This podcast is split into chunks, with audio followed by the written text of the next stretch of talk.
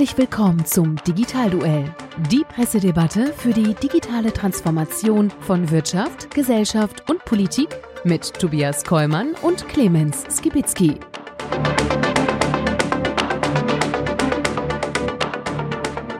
Hallo und herzlich willkommen zu unserem Digitalduell, die Pressedebatte rund um das Thema digitale Transformation. Mein Name ist Tobias Kollmann und mit mir im Ring ist Clemens Kimitzki, heute mal lauter, weil ich bin immer so leise.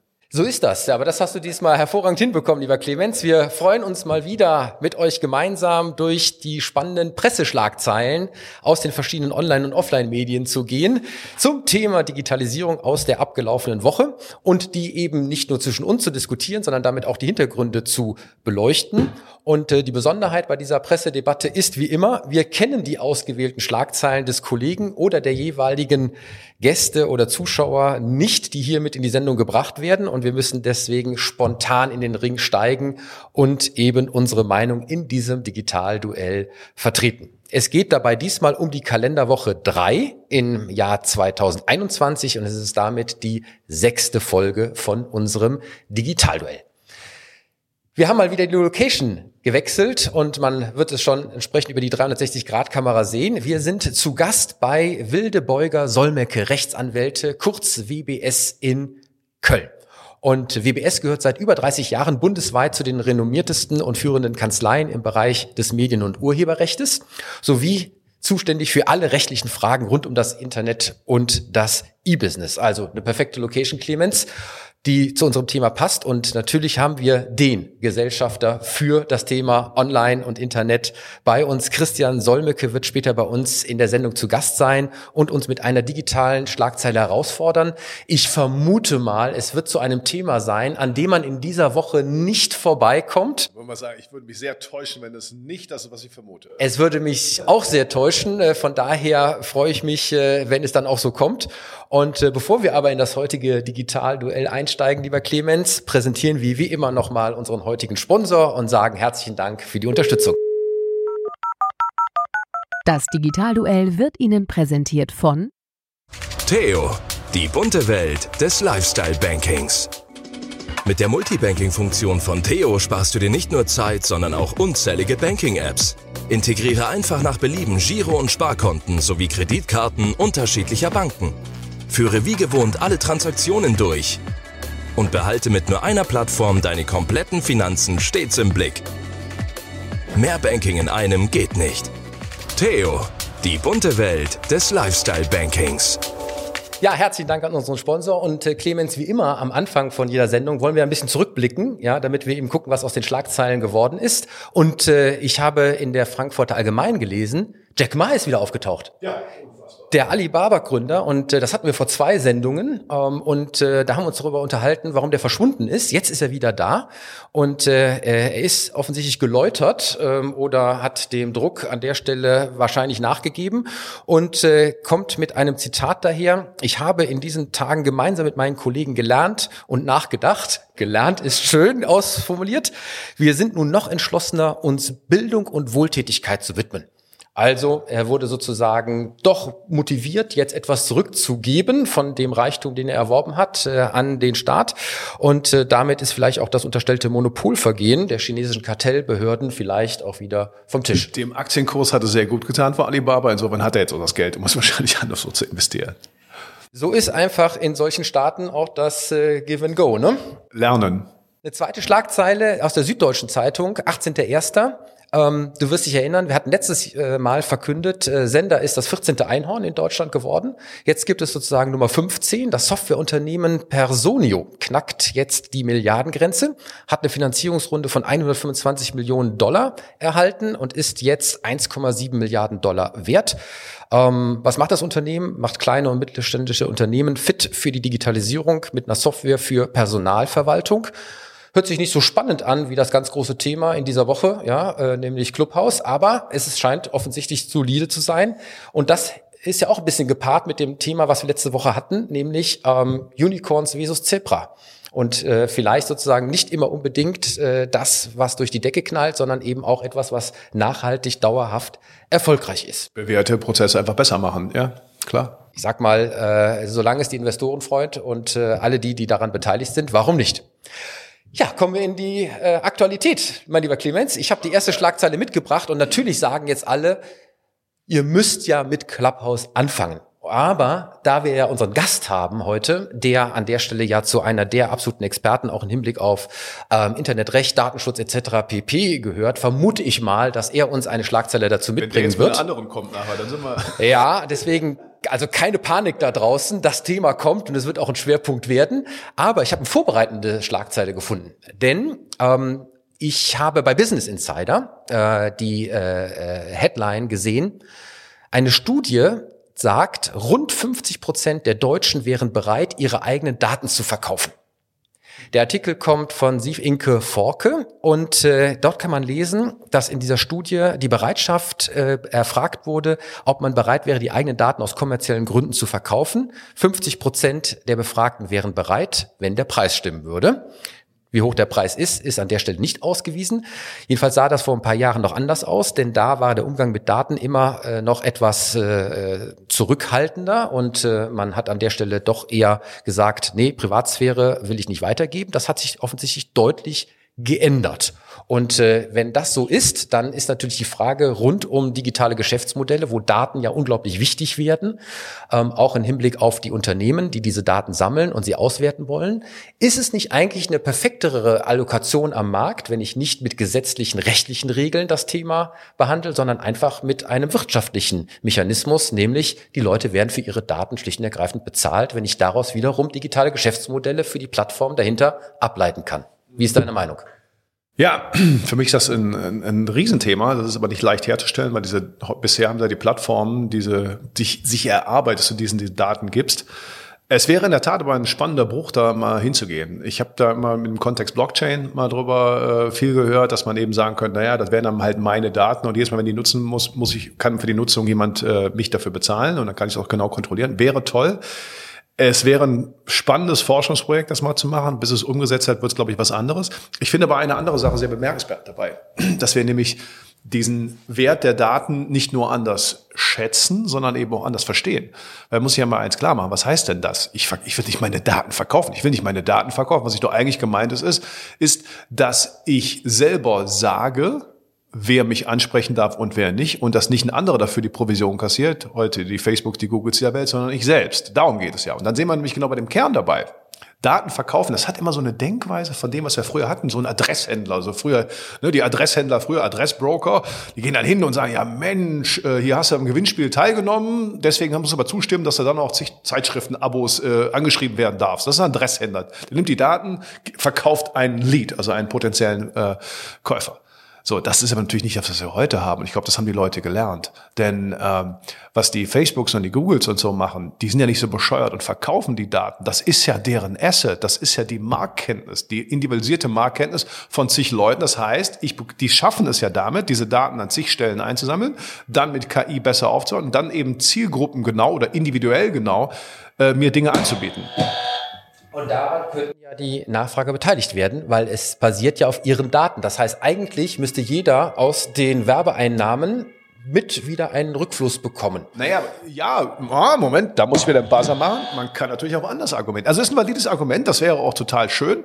Man kann natürlich aber auch sagen, naja, diese Firmen erfüllen ja heute die Funktion, dass ich halt nur Werbung sehe, die vielleicht zu mir passt. Das ist ja auch dieser Grundgedanke. Das ist ja nicht, oh, die können mich damit Werbung bombardieren, das ist ganz, ganz schlimm. Das war Adresshändler. Das war mein Briefkasten, der immer voll war mit lauter Zeug, der mich absolut nicht interessiert hat. Bei mir steht dann typischerweise drin, ne, der Typ ist Ü40 und äh, irgendwie in Köln-Lindenthal und ist äh, Prof, also muss der mit hochprozentiger Wahrscheinlichkeit sich für Wein interessieren.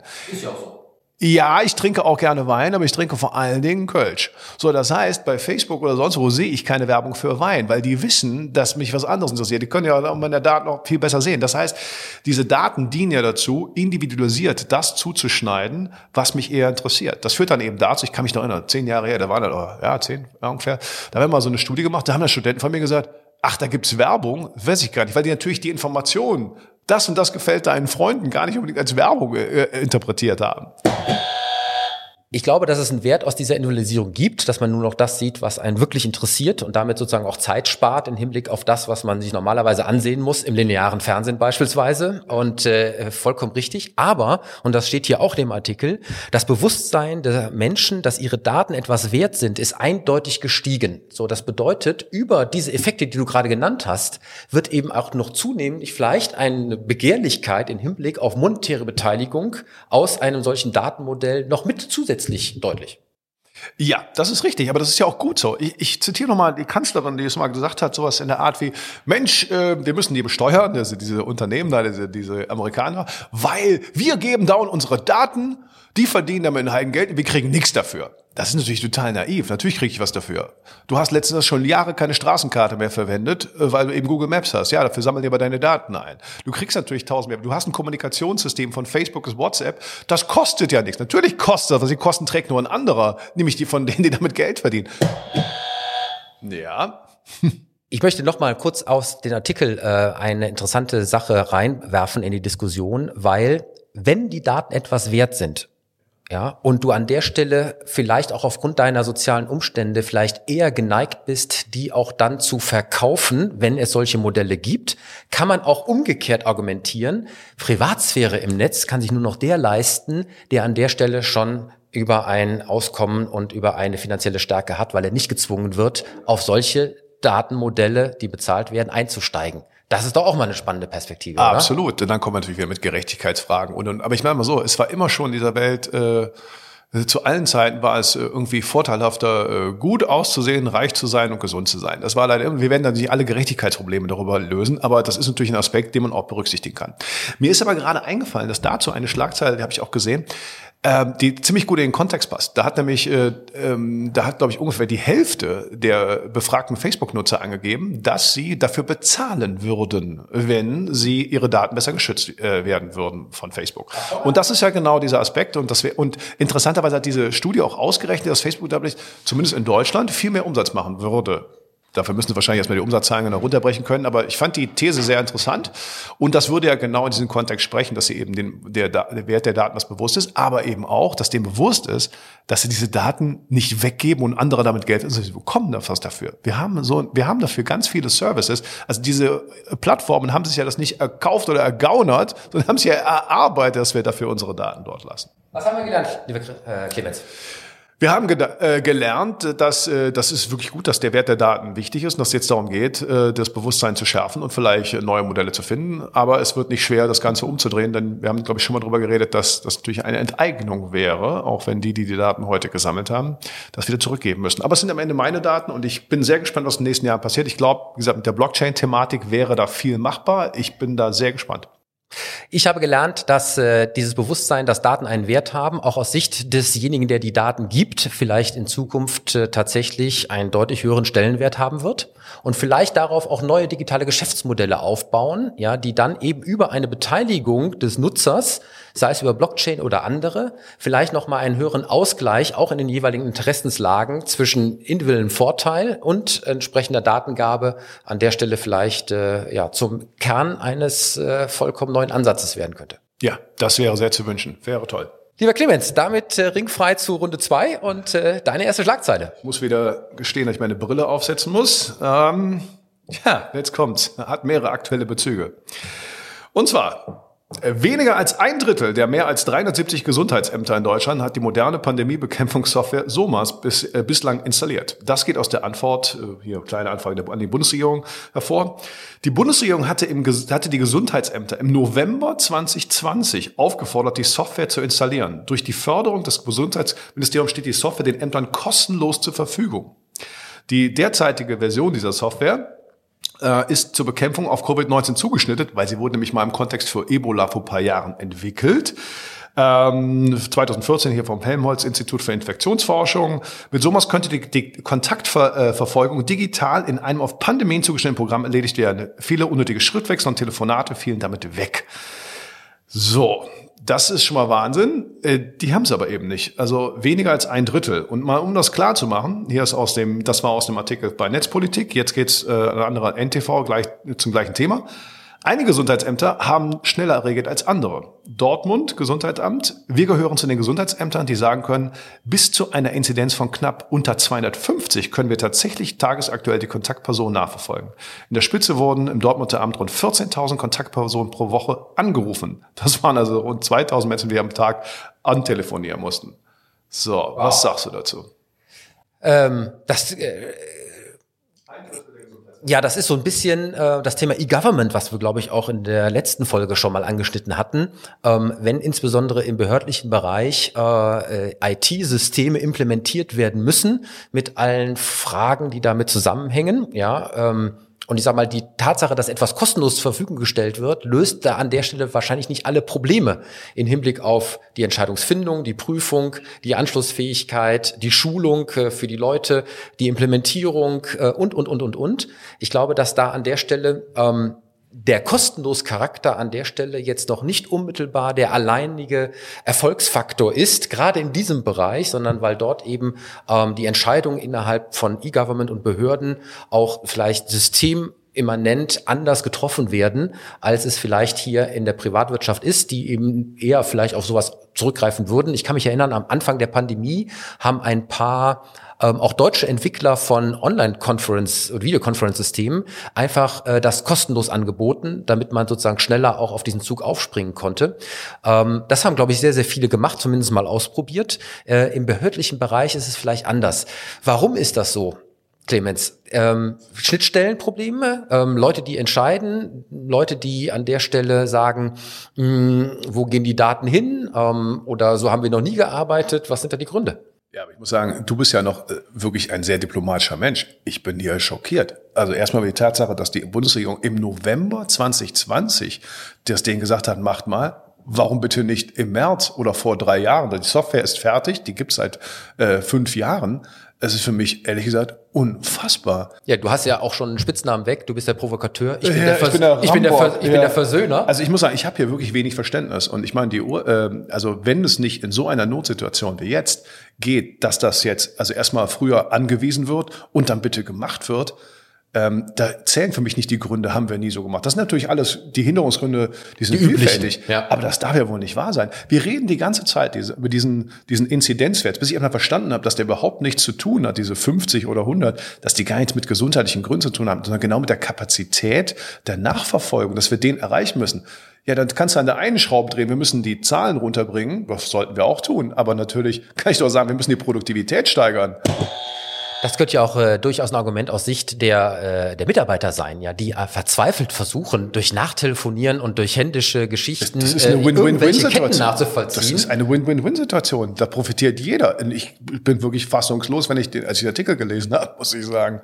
Äh, Gibt es auch da konkrete Hinweise, warum das so ist? Also beispielsweise, man scheut den administrativen Aufwand, äh, das zu hosten, oder man hat keine äh, äh, Kompatibilität zu den vorhandenen behördlichen Systemen, oder was ja auch immer wieder genannt wird, wo werden die Daten denn dann tatsächlich gespeichert? Bleiben die bei uns oder sind die dann irgendwie in der Cloud auf dem zentralen Server von dem Anbieter der Software? Also ehrlich gesagt, das sind alles Detailfragen, aber da muss ich doch, ich muss mich doch fragen, was ist denn bis November passiert? Und seitdem erst einige Gesundheitsämter haben die Probleme ja gelöst. Da muss ich doch doch hingehen und sagen, das ist das Vorbild, die können das, die machen das, bitte jetzt alle machen. Wir haben doch ein, wir haben eine gesamtwirtschaftliche Notsituation. Jeder Lockdown, der Lockdown kostet fünf Milliarden pro Woche und dann, dann akzeptiere ich ehrlich gesagt keine Gründe, warum etwas so langsam geht. Also das geht nicht. Also ich sehe in der Diskussion auch überhaupt keine die, diese Sache, wie können wir die Produktivität steigern, damit der Inzidenz, wie die hier sagen, bis 250 gehen kann. Also für mich, ich bin da wirklich, da gibt's für mich keine schönen Redereien, muss ich sagen.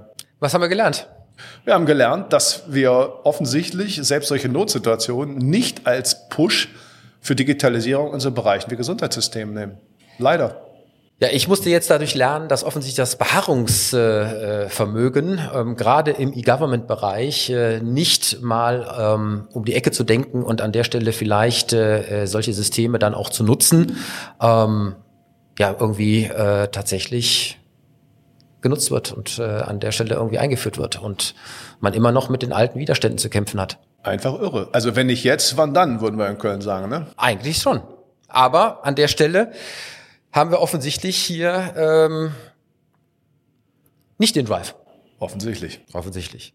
Ja, lieber äh, Clemens, damit äh, kommen wir auch schon zur Runde drei, pünktlich äh, zum Weckruf meiner Eieruhr. Und äh, das ist sozusagen der Punkt, wo wir jetzt unseren Gast mit dazu holen. Und äh, da würde ich sagen, lieber Christian Solmecke, ähm, komm doch einfach zu uns und äh, sei dabei. Da ist da er! geht die Tür auf, Hey! da ist er. Hey!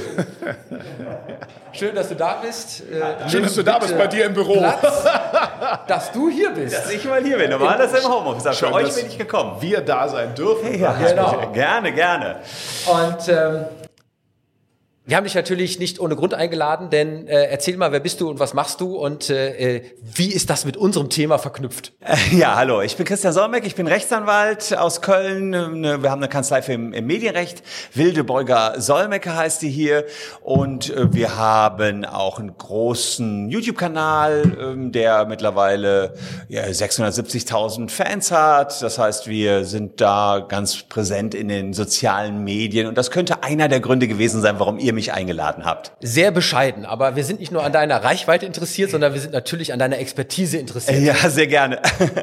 Was hast du uns an Schlagzeilen mitgebracht? Ich habe euch die Schlagzeile mitgebracht, die eigentlich in den sozialen Netzen in diesen Tagen gar nicht zu überhören oder zu lesen war.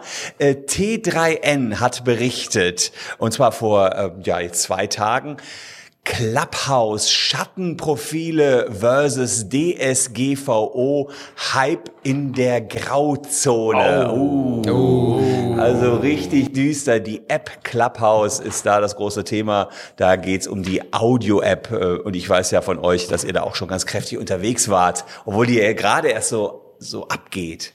Ja, ich glaube, wir müssen vielleicht für alle die, die es noch nicht kennen, und es gibt ja immer noch an der Stelle die überwiegende Mehrheit, die mit diesem Phänomen noch überhaupt nichts zu tun hatte. Ich äh, versuche gerade seitens meiner Hochschule eine repräsentative Umfrage durchzuführen äh, zu diesem Clubhouse-Phänomen.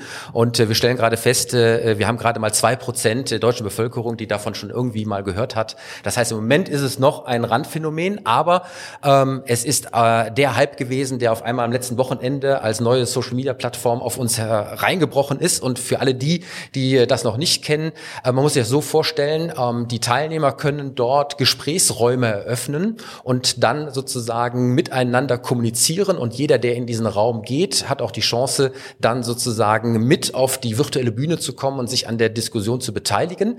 Also wenn man sich das so ein bisschen übersetzen möchte, dann ist es das klassische Talk-Format aus dem Fernsehen, jetzt aber interaktiver und äh, mit äh, der Möglichkeit, dass jeder daran teilhaben kann. Und nur Audio, das ist ja das. Das- nur Audio. Alles, was wir in den letzten Jahren gesehen haben, von Instagram bis YouTube, und also alles bewegt Bild zählt hier überhaupt nicht, Fotos zählen nicht, nicht mehr schön gemacht, es zählt nur noch die Stimme. Also eigentlich eine Podcast-Erweiterung pur. Ich nenne es eher so wie ein Panel. Also ich war immer bei so Panel-Diskussionen, da sitzen ein paar wichtige Leute auf der Bühne, viel im Publikum. Und jetzt äh, habe ich mich sehr oft, wie ihr wahrscheinlich auch gefragt, Mensch, da, äh, warum sitzt hier die und der gerade auf dem Panel? Da unten im Publikum sehe ich jemanden, der ist doch gerade viel spannender, den holen wir mal eben auf die Bühne. Und das ist da möglich. Also schon ein faszinierendes, Ding. Richtig, wobei ich war jetzt die letzten Tage auch immer auf Clubhouse unterwegs, habe mir das natürlich angeguckt. Ähm, dann habe ich gesehen, dass zum Beispiel dreimal am Tag war Thomas Gottschalk in irgendeinem Talk und, und dann hat er die Räume gesprengt. Die maximale Raumgröße sind wohl 5000 Menschen und wenn Gottschalk kam, war immer alles voll. Ich dachte nur, der arme Gottschalk, wie viel Zeit muss der haben, weil äh, das dauert immer eine Stunde so ein Talk, manchmal anderthalb Stunden und dann hat er mit Kai Diekmann getalkt und was weiß ich, mit Elias Mbarek und das hat natürlich dann auch angezogen. Dann kamen die Leute und hofften mal einmal auf dem Sofa von Thomas Gottschalk sitzen zu dürfen. Genau, das ist ja auch so ein Punkt. Ich weiß nicht, wie eure Erfahrung ist, aber gerade bei solchen Diskussionen, wo Promis oder bekanntere Leute da mit äh, auf der Bühne sind, dass die an der Stelle aber auch das doch eher in die One-Way-Richtung sehen. Das heißt, dort wird diskutiert, die anderen dürfen zuhören und wenn man jemanden mal auf die Bühne holt, dann habe ich das Gefühl, das sieht man ja dann auch in den vernetzten äh, Strukturen, dann sind das meistens so die Buddies, äh, die man schon entsprechend kennt und äh, der Normal Teilnehmer an der Stelle hat eigentlich gar keine große Chance, dann da mit dabei zu sein. Oder hast du eine andere Erfahrung? Na, die App ist natürlich so angelegt. Wenn du einen auf die Bühne holst, der viele Follower hat, also schon einen gewissen Promi-Status hat, dann werden dessen Follower alle benachrichtigt, dass da gerade jemand mit viel äh, auf der Bühne ist. Das sagen wir mal jetzt als Beispiel. Ich habe zweieinhalbtausend Follower im Moment. Das ist recht bescheiden für das, was die ganz Großen da haben. Aber gehe ich auf eine Bühne, wird sofort zweieinhalbtausend Menschen gesagt, der Solmecke ist bei dem und dem Panel auf der Bühne. Also ist natürlich der Anreiz hoch, jemanden, der viele Follower hat, mit aufs Panel zu hieven. Und dann stimmt das, Tobias, was du sagst, dass man eher wiederum doch nur die Promis nach oben holt. Die Anfangszeit in Deutschland habe ich eigentlich so erlebt, dass wild drumherum diskutiert wurde, auch manchmal relativ planlos, habe ich auch erlebt. Und es ging meistens um Clubhouse selbst. Also die meisten Diskussionen, die ich mitbekommen habe, gingen jetzt erstmal um Clubhouse. Ist das rechtswirksam? Ist das illegal? Und darf man das überhaupt, was da alles passiert? Genau, das ist, glaube ich, etwas, was wir jetzt äh, direkt mal diskutieren sollten, weil ähm, ich glaube, ich darf das zumindest für, für meine Person sagen, ich finde das schon sehr spannend, das Phänomen, und ich beschäftige mich ja auch wissenschaftlich mit digitalen Geschäftsmodellen und wie sie entstehen und wie sie dann auch monetarisiert werden können. Auch dazu habe ich dem Business Insider an der Stelle auch ein Interview gegeben. Ähm, aber natürlich kamen sofort die Bedenkenträger, die an der Stelle in Richtung Daten, Datenschutz gehen. Ich habe da äh, ein, ein Screenshot mitgebracht äh, aus Instagram, äh, nämlich von der Tagesschau. Also sozusagen das klassische lineare Fernsehen, was an der Stelle vielleicht sofort auch erkannt hat, unabhängig von dem Aufklärungsgedanken, aber ich denke mal, das schwingt auch ein bisschen mit. Ähm, eigentlich sind wir ja hier in der Hoheit der Talk-Formate. Und jetzt wird das auch noch sozusagen an der Stelle in die sozialen Netzwerke äh, äh, übertragen. Und die haben einen Aufschnitt gemacht, nämlich mit vier Punkten, was sozusagen an der Stelle kritisch ist. Und das gebe ich dir jetzt mal und da kannst du dann darauf vielleicht was sagen. Erstens, Zugriff auf Kontakte. Sämtliche Daten aus Adressbüchern werden den Anbietern weitergegeben. Teilweise ohne Erlaubnis der eigentlichen äh, Datenträger, nämlich die, die in deinem Kontaktbuch Buch sind, die wissen davon nichts. Würde ich äh, erweitern, immer ohne Erlaubnis, ja, weil du hast ja tausend Leute in deinem Adressbuch, kein Mensch geht her und fragt die alle. Ist verboten. Also, und meines Erachtens, das sehen manche Kollegen anders, selbst dann, wenn du kein Business-Adressbuch hast, sondern ein privates Adressbuch. Denn den privaten Bereich verlässt du, wenn du da 100, 200 Kontakte hochlädst. Das kann man nicht mehr als rein privat-familiären Bereich nennen. Das ist verboten. Aber das ist bei WhatsApp auch verboten. Das ist bei Facebook auch verboten. Nur, dass es jetzt hier neu ist. Bei WhatsApp regt sich keiner mehr auf, weil wir es jeden Tag machen und weil auch eigentlich keiner auf WhatsApp verzichten will. Auch ehrlicherweise wahrscheinlich nicht von den Datenschutzbeauftragten. Und wenn dann wiederum ein ganzer Konsens besteht, das ist aber eine App, die wollen wir nutzen, guckt man vielleicht auch nicht mehr so genau hin. Aber Fakt ist, das ist verboten. Du kannst nicht deine ganzen Kumpels zu Clubhouse USA hochschieben und äh, dass da sowieso dann noch zusätzlich auch immer noch der eine oder andere Business-Kontakt dabei ist, ist sowieso klar. Interessanterweise in dem Zusammenhang habe ich auch äh, wie ein Screenshot gemacht. Äh, ein äh, Vertreter eines großen deutschen Digitalverbandes, ähm, ohne den Namen jetzt hier zu nennen, hat äh, gepostet. Erstaunlich, dass dieselben Politiker, mit denen ich seit Jahren über DSGVO und E-Privacy-Verordnung streite, wie zum Beispiel, und jetzt nennt er jemanden, den kann ich auch an der Stelle durchaus dann hier mal zum Besten geben, Saskia Esken, ja, ja, von der SPD, ihre politische Kommunikation auf Clubhouse führen. Das heißt, Steuern auf US-Internetfirmen fordern, dergleichen aber hier verhindern und fröhlich für sich selber nutzen. Das ist doch mal ein Statement. Da gab's von mir ein Like. Ja, also äh, mit den Steuern, das hatte ich noch gar nicht so im Blick. Äh, das finde ich dann noch ein bisschen um die Ecke gedacht. Aber diese Datenschutzthematik, das kann ich unterstreichen. Wer also die ganze Zeit diese Plattformen anprangert und sagt, ist alles illegal, ist alles illegal, ist alles illegal, dann aber das Erste, was er macht, ist sich da einklinken, Talkformate für sich entdecken, das ist schon ein bisschen heuchlerisch. Und das war jetzt nicht nur Saskia Esken. Ich meine, die ganze FDP-Fraktion habe ich da gesehen, die CDU Dorothee Bär, unsere auch, Digitalministerin. Auch da und die fordern fordern alle, wir müssen den Datenschutz hochhalten, Leute, das geht so nicht sind aber als erstes dann wieder dort. Ich, und, und das, ach, es gibt so vieles da anzuprangern bei Klappers. Die AGB sind auf Englisch, damit sind sie hier nicht gültig. Aber ja gut, man, die wollten ja erstmal nur auf dem Deu amerikanischen Markt starten. Jetzt waren die dummerweise auch noch in Deutschland erfolgreich. Die Armen, ja, dass, dass sozusagen jetzt die Deutschen so drauf anspringen. Die können gar nicht. Wobei, äh, man muss ja sagen, äh, sie haben ja schon an der Stelle bewusst mit auch äh, deutschen äh, äh, Influencern das Ding getriggert. Das heißt, das ist nicht durch Zufall jetzt auch in Deutschland aufgekommen, sondern das war schon äh, eine Expansionsgeschichte, weil die haben ja auch Investoren an Bord. Ja, ja. und immer wenn Investoren an Bord sind, dann geht es natürlich auch an der Stelle um äh, Expansion in weitere Bereiche. Clemens. Ich musste mal kurz da einhaken, weil ihr habt es genannt. Ich fand das auch so, es geht gar nicht darum, einzelne Politiker dort irgendwie an Pranger zu stellen. Ich habe die auch wirklich aus allen Fraktionen gesehen, so irgendwie, die irgendwie kommen. Aber deswegen eine konkrete Frage, weil unsere besagte Staatsministerin Dorothee Bär, und nochmal, ich schätze in vielerlei Hinsicht, Aber die hat in einem Interview dann doch tatsächlich sowas gesagt wie, ja, ich war da in der Diskussion bei Clubhouse und äh, ich war da aber in einer Gruppe mit lauter Leuten, äh, sie wurde explizit zum Datenschutz gefragt, die sind ja alle äh, selber sehr verantwortungsvoll. Die hat das gleich gesagt wie sie, sie hat so ein Dummy-Handy, bei mir übrigens auch, ich bin kein Apple-Nutzer, deswegen musste ich mir von meiner Freundin das iPad leihen. Also ich habe meine Daten, meine Kontakte nicht hochgeladen. Und dann hat die äh, Frau Bär gesagt, ich hat das auch gemacht, aber die anderen, die wären ja alle ganz verantwortungsvoll und das ist ja noch eine Beta-Version. dann hätte ich jetzt als Journalist noch nachgefragt, das spielt überhaupt keine Rolle, Herr Rechtsanwalt, oder ob die Beta oder irgendwas sind. Also ich finde es einfach Wahnsinn, dass äh, da Spitzenpolitiker stehen und also die fahren ja auch nicht besoffen mit der Wodkaflasche trinkend Auto. Also die verstoßen doch offensichtlich gegen geltendes Recht. Und ich bin selber ein großer Kritiker der DSGVO und der deutschen Datenschutzdenke. Aber ich finde es halt wirklich beachtlich, äh, dass die das einfach so machen. Christian, das ist doch eigentlich illegal, oder nicht? Aber die nutzen ja auch WhatsApp, ist auch illegal. Also genau das Gleiche, das, das kann ich immer nur betonen. Aber ja, da könnte man jetzt wie Gewohnheitsrecht wahrscheinlich schon sprechen. Hier kommt was ganz Neues, hier kommt ein ganz neuer Fall und das interessiert sie offensichtlich überhaupt nicht. Ja, da siehst du aber auch, ähm, wie weit es mit dem Datenschutz geschehen ist. Sein Fakt ist folgendes. Wir haben jetzt wieder eine Situation, amerikanischer Dienst kommt rüber und die Amis sind sehr flott. Das ist, äh, wenn die Deutschen sich erstmal, äh, was aus meiner Perspektive eines Rechtsanwalts natürlich sehr gut ist, erstmal lange Gedanken über das Recht machen, bevor sie mit einem Business überhaupt starten starten die Amis und ziehen das Recht nach. Die ziehen das nachher glatt. Google macht das so, Facebook macht das so, Twitter macht das so. Und Clubhouse wird es auch so machen. Die kommen jetzt und Herr Kaspers äh, aus Hamburg, der Datenschutzbeauftragte, hat schon gesagt, uh, das müssen wir uns aber ganz genau angucken. Die werden sich es genau angucken und wie immer, so böse sind die, die Aufsichtsbehörden nämlich gar nicht, schreiben die erstmal einen Brief und sagen, hallo, liebe Clubhouse-Jungs, ihr habt hier alles noch auf Englisch. Das müsste erstmal auf Deutsch übersetzt werden. Dann wird Clubhouse, die ja dann hier erfolgreich sind, auch Geld in die Hand nehmen und mich oder einen anderen Kollegen beauftragen, kannst du uns das mal auf Deutsch machen? Und dann ziehen die langsam nach. Die Nummer mit dem Freunde hochladen wird immer problematisch bleiben. Da weiß ich auch nicht ganz genau, wie die das umgehen wollen. Es sei denn, auf diese illegale Art und Weise jetzt haben genügend Menschen Clubhouse, dass du deine Freunde eh schon bei Clubhouse findest. So, und dann brauchen die auch nicht mehr die Adressbuch hochladen. Dann suchst du dir die Freunde eben einzeln raus. Das könnte sein. Aber das wird immer schwierig bleiben.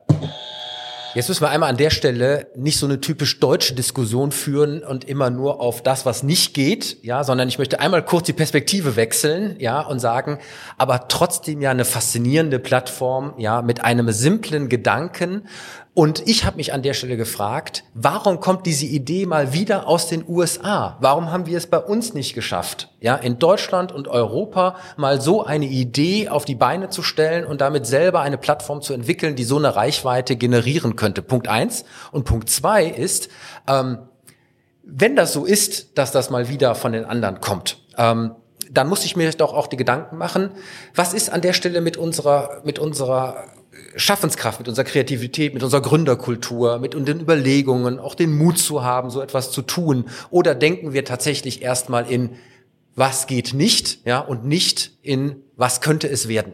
Deutsche Rahmenbedingungen, kann ich dir ganz klar sagen. Du erinnerst dich vielleicht noch, als wir hatten mal vor ein paar Jahren im Beirat Digitale Wirtschaft eine Diskussion, da hat mich da einer gefragt, dieser Minister, warum haben wir denn nicht ein deutsches Pinterest? Da habe ich gesagt, ja, weil die wahrscheinlich im Knast gesessen hätten, wenn die online gegangen wären. Wenn ich so eine Idee gehabt hätte, und ich bin genauso fasziniert wie du, das ist eigentlich so simpel, dass eigentlich keiner drauf gekommen ist. Ich wäre zu Christian Solmecke gegangen und sagen, Christian, geht das eigentlich? Er hätte mir gesagt, nö. Ja, riskiere ich es jetzt, unter den Rahmenbedingungen hier zu starten, dann würde ich wäre noch nicht mal über Köln hinausgekommen wahrscheinlich und äh, hat mir keine Grenze. Du hättest mir mal, Christian, du hättest mir doch wahrscheinlich gesagt, geh woanders hin, probier es da, schaff die Macht des Faktischen und dann, dann kann die erstmal keiner eindämmen, oder? Ja, ich hätte, nein, ich hätte, ich hätte gesagt, was es kostet, wenn die dich kriegen, ja. okay, du hast recht, so kenne ich dich. Ja, dann hättest du dir das durchgerechnet und hättest trotzdem gestartet. Also, ähm, also, keine Ahnung, die Idee, mit wie vielen Leuten habe ich darüber gesprochen, dass sie gesagt haben, die Idee ist so simpel, simpel, warum bin ich nicht drauf gekommen? Nur, noch verdienen die Jungs ja auch kein Geld. Also ob die die nachher wirklich gut wird und äh, zu viel Geld verdienen führen wird, muss man noch gucken. Andererseits muss man sagen, wo die Massen sind, wird auch Geld verdient. Also wenn da genügend Menschen irgendwann sind. So ticken die Amis. Wir finden hinter das Modell. So war es immer. Hätten ja. wir in Deutschland auch nicht gemacht. Ja. Genau, hätten wir auch nicht gemacht. Hier hätten wir erstmal gedacht, okay, wo ist denn der Business Case? Ja, und, und die Amis sagen, scheiß auf Business Case, ist doch geil. Ja, lass uns mal machen. Wir haben eine Talk-App. Also zu Business Case hatte ich mich ja geäußert äh, in dem Interview bei Business Insider. Habt ihr natürlich gelesen, ist mir vollkommen klar.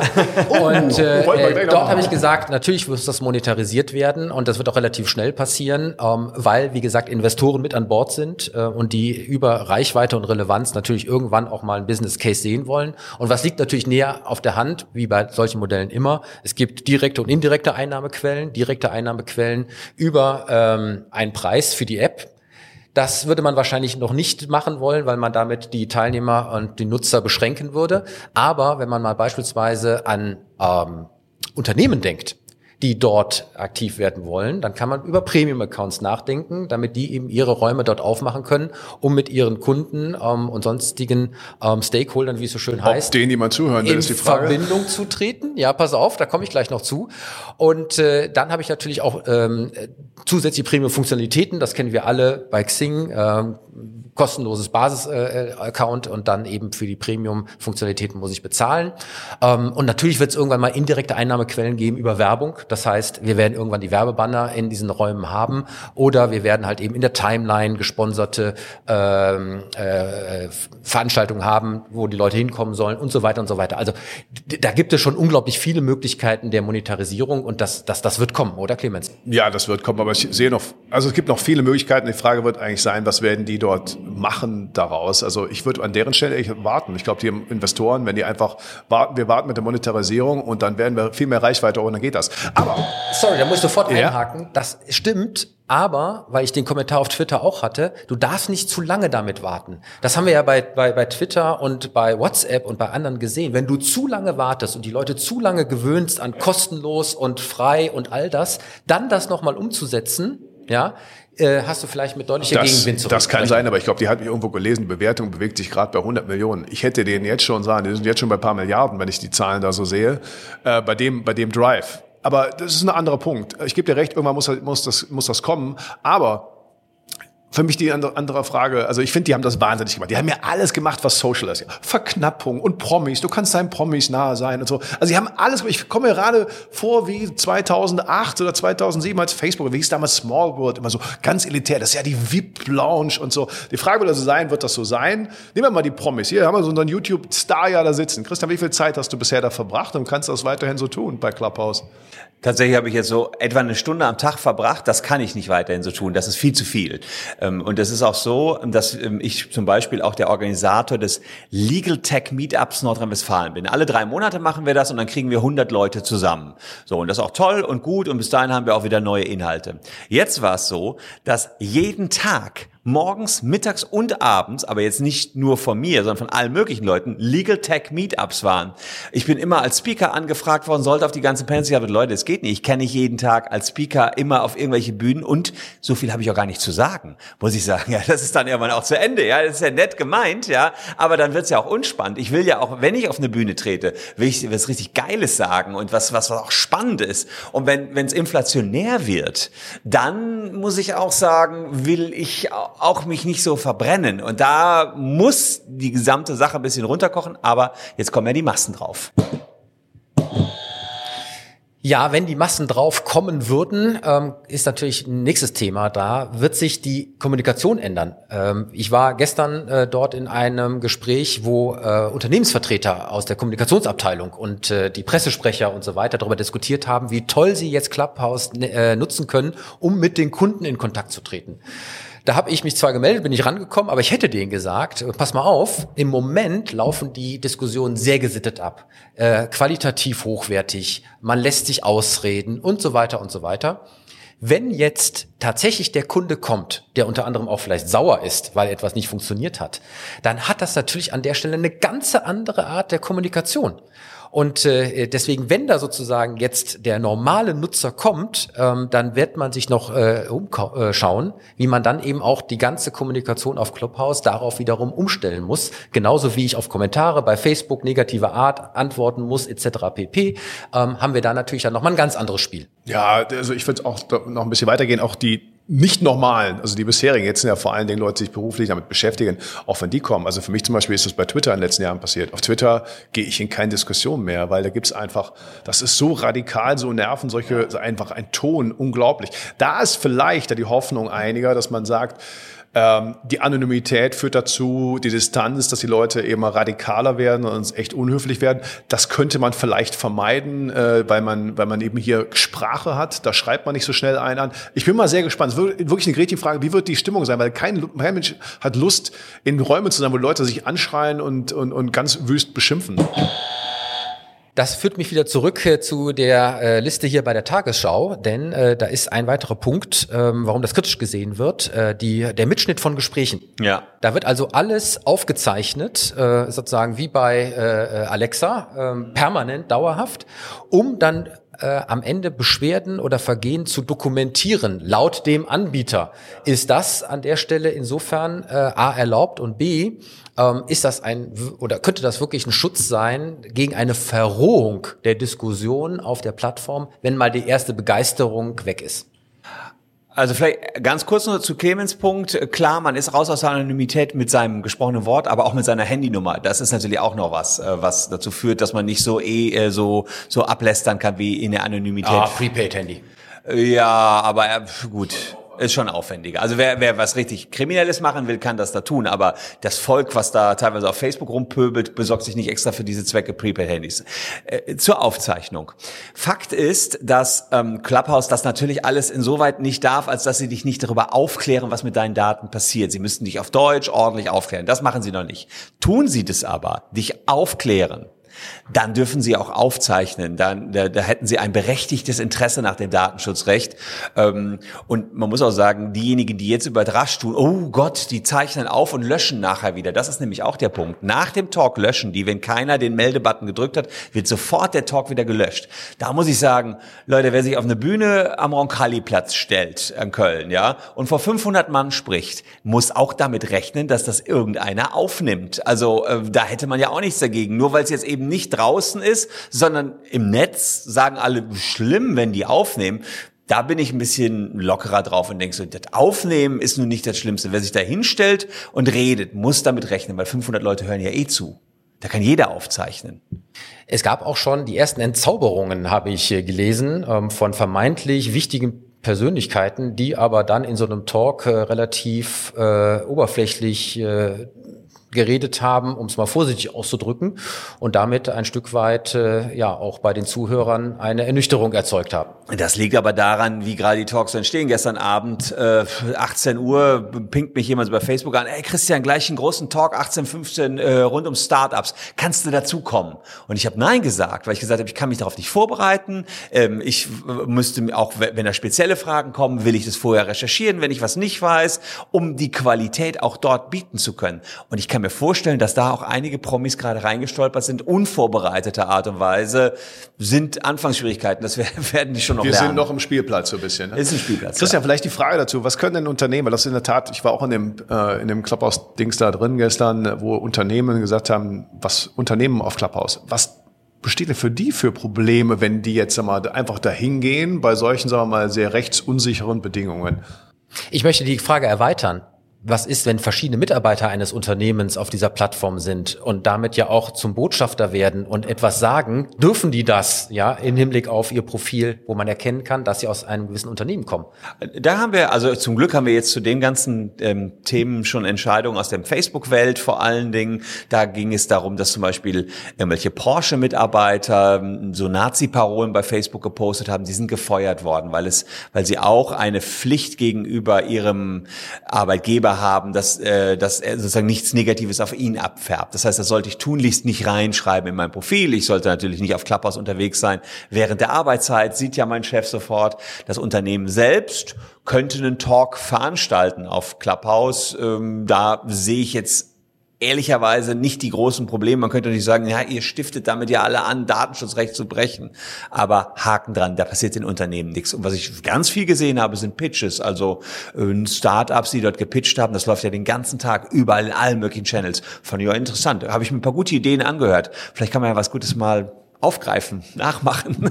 Keine Ahnung. Ja, habe ich auch ein paar mitbekommen. Ja, ich gucke schon so ein bisschen wieder auf die Uhr. Was haben wir gelernt, äh, auch im Hinblick auf das doch gegebene Potenzial, um da vielleicht auch nochmal darauf hinzuweisen, dass das ja äh, eigentlich eine schöne Sache sein könnte, oder? Ja, wir haben gelernt, es gibt doch immer wieder was Neues. Also wenn ich mal gefragt werde, was kommt da als nächstes, äh, die Bereiche, wir sind soziale Wesen, Social Media bietet noch immer so viele Dinge, das digitale Welt vernetzt uns auf völlig neue Weise.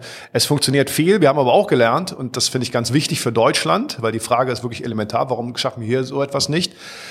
Ähm, die deutschen Datenschutzbedenken und Bedenkenträger und Hürden interessieren offensichtlich niemanden, nicht mal Spitzenpolitiker oder sonst wen, ähm, wenn es darum geht, etwas Cooles zu schaffen. So, und da sollten wir mal hingehen. Ist etwas erfolgreich, ja oder nein? Das sollte viel mehr in unsere DNA kommen und nicht zu fragen, ja, aber ist das denn nach den Maßstäben, die vor der digitalen Revolution vielleicht wichtig waren, eigentlich noch anzuwenden? Und da sollten wir hinten mehr Mut zu haben. Und das sollten wir einen schönen Case nehmen, allen mal zu zeigen, guck mal, geht doch nicht hinterfragt, ob das okay ist, was die machen. Hinterfragt doch mal, ob unsere Bedenken überhaupt nicht, ob die noch angepasst, ob die zeitgemäß, die müssen angepasst werden an die neuen Möglichkeiten, mehr machen, mehr probieren, rausgehen, das digitale Neuland erobern. Christian. Ich persönlich äh, bin auch ein Spielkind, ein, äh, ein technisches Spielkind. Deswegen, obwohl ich juristische Hürden manchmal bei Dingen sehe, äh, sage ich, sollte man nicht sofort den ganzen Dingen Riegel vorschieben. Man sollte auch eine Möglichkeit geben, dass Unternehmen erstmal was experimentieren können. Wenn die ganz böse sind, aber da kann man natürlich sagen, wo ist da denn die Grenze, äh, muss man natürlich einen Riegel vorschieben. Hier bei so einer Sache wie Clubhouse sage ich verhältnismäßig harmlos. Das kann man alles im Nachgang noch glatt ziehen. Werden die auch machen. Viel spannender finde ich, ob der Hype so bleiben wird, ob sich sowas durchsetzt, ob das jetzt eine einmalige Sache ist, die aufgepoppt ist, oder ob sich das wie Podcasts als eigenständige Plattform ähm, ja, etablieren wird. Was glaubst du denn? Boah, ganz schwer zu sagen. Ähm, ich, ich werde wahrscheinlich immer bei dem Podcast bleiben. Ich habe mich gerade so schön äh, bei Netflix daran gewöhnt, nicht mehr um eine bestimmte Uhrzeit an einem bestimmten Ort zu sein. Ja, ich wollte gerade, ich will gerade zeitversetzt und mein Sohn will auch eher zeitversetzt. Andererseits, naja gut, die Twitch-Streamer streamen auch immer ab 18 Uhr. Also da ist er dann auch wieder davor. Wenn es spannend ist, ist man dann auch da, wenn es live ist. Also kann in jede Richtung gehen. Ich habe gelernt, dass da zum Glück noch mal in einem Bereich, wo wir alle gedacht haben, das ist abgegrast. Ja, da gibt es schon alles, dass da noch mal eine neue Idee kommt, die sozusagen so eine Aufmerksamkeit erzeugt hat und wo man noch mal ausprobieren kann, ob man vielleicht gewisse Dinge besser umsetzen kann als mit den bisherigen Plattformen. Deswegen ist, glaube ich, Experimentieren gerade tatsächlich angesagt und dann muss man schauen, wie sich das entwickelt. Ich glaube, das hat eine Chance. Ich glaube, das hat eine Chance, auf Dauer zu bleiben. Wenn alle, die mit diesem Medium umgehen, auch eine Verantwortung an der Stelle für sich selber wahrnehmen, im Rahmen einer geordneten äh, Kommunikation mit der zugehörigen Digitalkompetenz dann auch wirklich dort zu wirken. Ich würde noch mal ergänzen, also das ist eine Chance, also jetzt schon klar. Ob das vielleicht bei Clubhouse da ist, aber dass die grundsätzliche Idee, die wird auf jeden Fall Eingang finden, die wird verarbeitet werden. Ob andere die kaufen, andere nachmachen, das wird sich alles zeigen. Ich finde aber eine Sache auch noch spannend. Wir sind gerade in so einem Punkt, wie damals der Übergang vom Stummfilm zum Tonfilm. Da hat man doch am Anfang gesagt, ja Mensch, was für was war für Schauspiel? Das war Ende von Karrieren, weil die auf einmal reden mussten, hatten vielleicht keine tollen Stimmen. Hier ist genau andersrum. Die ganze Bilderwelt ist gar nicht mehr so toll. Ja, aber jetzt kommt's, jetzt haben die Radiogesichter auch mal eine richtige Chance. Da muss ich insofern widersprechen, weil wir sehen jetzt schon, dass die bekannten Gesichter aus anderen Plattformen dort automatisch auch ihre Follower ziehen. Das heißt, im Moment habe ich Du brauchst aber keine noch, top, du brauchst keine top gestylten Bilder mehr. Du brauchst keine top gestylten Bilder mehr. Richtig, aber ich habe noch keinen gesehen, der jetzt nur über Clubhouse zu einer neuen virtuellen Influencer-Größe geworden ist. Bis jetzt sind es die üblichen Verdächtigen, die auch da reingegangen sind. Jungs, wir sind am Ende angelangt von unserem heutigen Digitalduell, aber eben nicht ganz, denn wenn wir so eine Plattform intensiv besprechen, müssen wir sie natürlich auch selber für uns ausprobieren. Und das tun wir, denn es gibt jetzt ganz neu einen Nachschlag zum Digitalduell. Und damit verlängern wir die Sendung mit einem Zuschauertalk bei Clubhouse der neuen Drop-in-Audio-Chat-Community. Ist das nicht ein toller wow, wow, hey. wow, wow, wow. Hättest du mich vor einem halben Jahr gefragt, was das ist? So, das werden wir jetzt auch lernen. Kommt auch bestimmt in meinem nächsten Lehrbuch wieder vor. Und immer montags um 18 Uhr treffen wir uns dort im Room Digitalduell der Nachschlag und diskutieren die Schlagzeilen die wir in der Sendung hatten oder die es eben nicht mehr zeitig in die Sendung geschafft haben, so wie heute. Und äh, ich habe hier gerade zwei Beispiele liegen. Ähm, wir werden mit Sicherheit über die Schlagzeile diskutieren. Künstliche Intelligenz soll politische Gesinnung am Gesicht erkennen. Und was das für Auswirkungen hat. Und eine Schlagzeile, lieber Clemens, die wir heute auch nicht geschafft haben. Massenflucht aus dem Silicon Valley. Die haben nämlich auch über die Pandemie gelernt, wie toll Homeoffice funktioniert von überall aus her. Und da das Valley ziemlich teuer ist, überlegen immer mehr Unternehmen auf die Basis dieser Erfahrung dort wegzugehen. Was das bedeutet, werden wir ebenso diskutieren, wie eine Schlagzeile, ähm, die da heißt, wie Startups und Mittelstand zusammenarbeiten können im Hinblick auf Digitalisierungsprojekte. Das war nämlich eine Schlagzeile aus dem Handelsblatt, Startups als Erfolgsgaranten, äh, auch im Hinblick auf den Mittelstand.